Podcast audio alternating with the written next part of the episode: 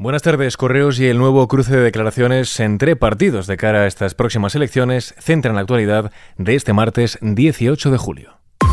ISFM Noticias con Jorge Quiroga.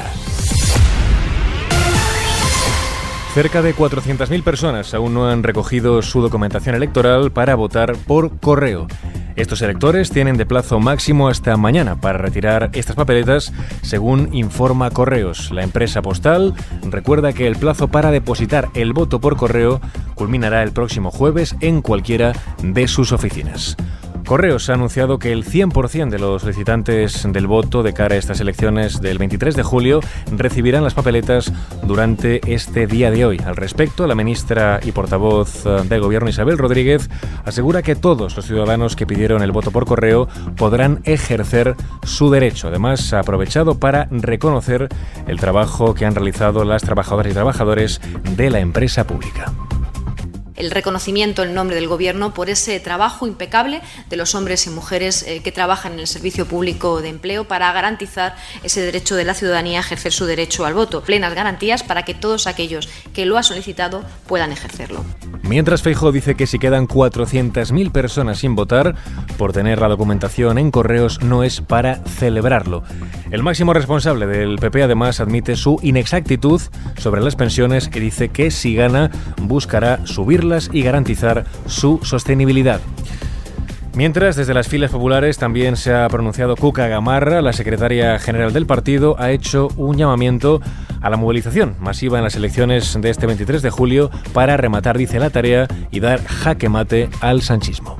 El pasado 28 de mayo los españoles hicimos jaque al sanchismo, pero el próximo domingo, y quedan cinco días para ellos, tenemos la grandísima oportunidad de hacerle jaque mate al sanchismo y, por tanto, sacar a Pedro Sánchez de la política española para poder empezar una nueva etapa, una etapa de gobiernos moderados, de gobiernos centrados y de gobiernos que solo tienen un objetivo, y es gobernar para los españoles. Quedan cinco días. Hago un llamamiento a la movilización masiva de los españoles el próximo domingo. Mientras el PP espera un todos contra Feijó en el debate a tres Radio Televisión Española.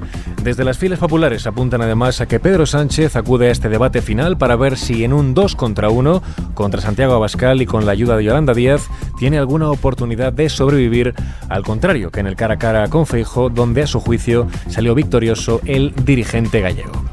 El Gobierno evita comentar la ausencia de Feijo en este debate y destaca la veracidad como valor en democracia. La ministra y portavoz Isabel Rodríguez no se ha pronunciado sobre la no asistencia del máximo responsable del PP a este debate y ha señalado la importancia de contrastar proyectos y programas para despejar, dice, dudas a los votantes. Nos vamos ahora hasta La Palma, cuarto día de lucha contra el fuego en la isla. Los tres focos continúan activos, pero ya hay dos frentes perimetrados. Eso sí, el tercero es el que más preocupa, el que afecta al parque natural de la caldera de Taburiente, donde el humo ha impedido los trabajos de reconocimiento para conocer el estado de las llamas. Se han quemado 200 hectáreas del total de 3.500 afectadas. Las complicaciones de este parque es que es muy abrupto y con terreno es mm, muy inestable. Entonces, simplemente moverte ya de forma natural sin incendio es muy peligroso. Así se pronunciaba el director de conservación de este parque natural, Ángel Palomares, quien ya indicó ayer que solo con medios aéreos no se apagará el incendio de La Palma. La quema de un contenedor puede estar detrás del origen del fuego, según apuntan las autoridades. Vamos ahora con otras cuestiones. Javier Solana no vislumbra un acuerdo entre Rusia y Ucrania. El que fuera alto representante europeo entre el año 99 y 2009 considera una barbaridad que tras casi un año y medio de conflicto aún no haya voluntad de negociar. Además, ha tildado de verdaderamente lamentable que no se quiera prorrogar el acuerdo del grano para permitir que se exporte este cereal desde Ucrania a través del Mar Negro, lo que puede derivar, dice, en un encarecimiento de los precios de los alimentos en numerosos países, entre ellos España, y que también afectaría a los países más desfavorecidos. Y terminamos con la previsión del tiempo para mañana miércoles. Se espera cielo nuboso en el Cantábrico con posibles lluvias débiles. También se esperan algunos intervalos por la mañana en Galicia, norte de Castilla y León, Navarra, La Rioja y Canarias. Poco nuboso despejado en el resto de la península y Baleares, aunque con algo de nubosidad de evolución diurna en el interior del tercio este peninsular. Las temperaturas en descenso, sobre todo en las diurnas, pero subirán de manera notable en el área mediterránea peninsular. Así con esto último lo dejamos. Paula San Pablo estuvo al frente del control de sonido.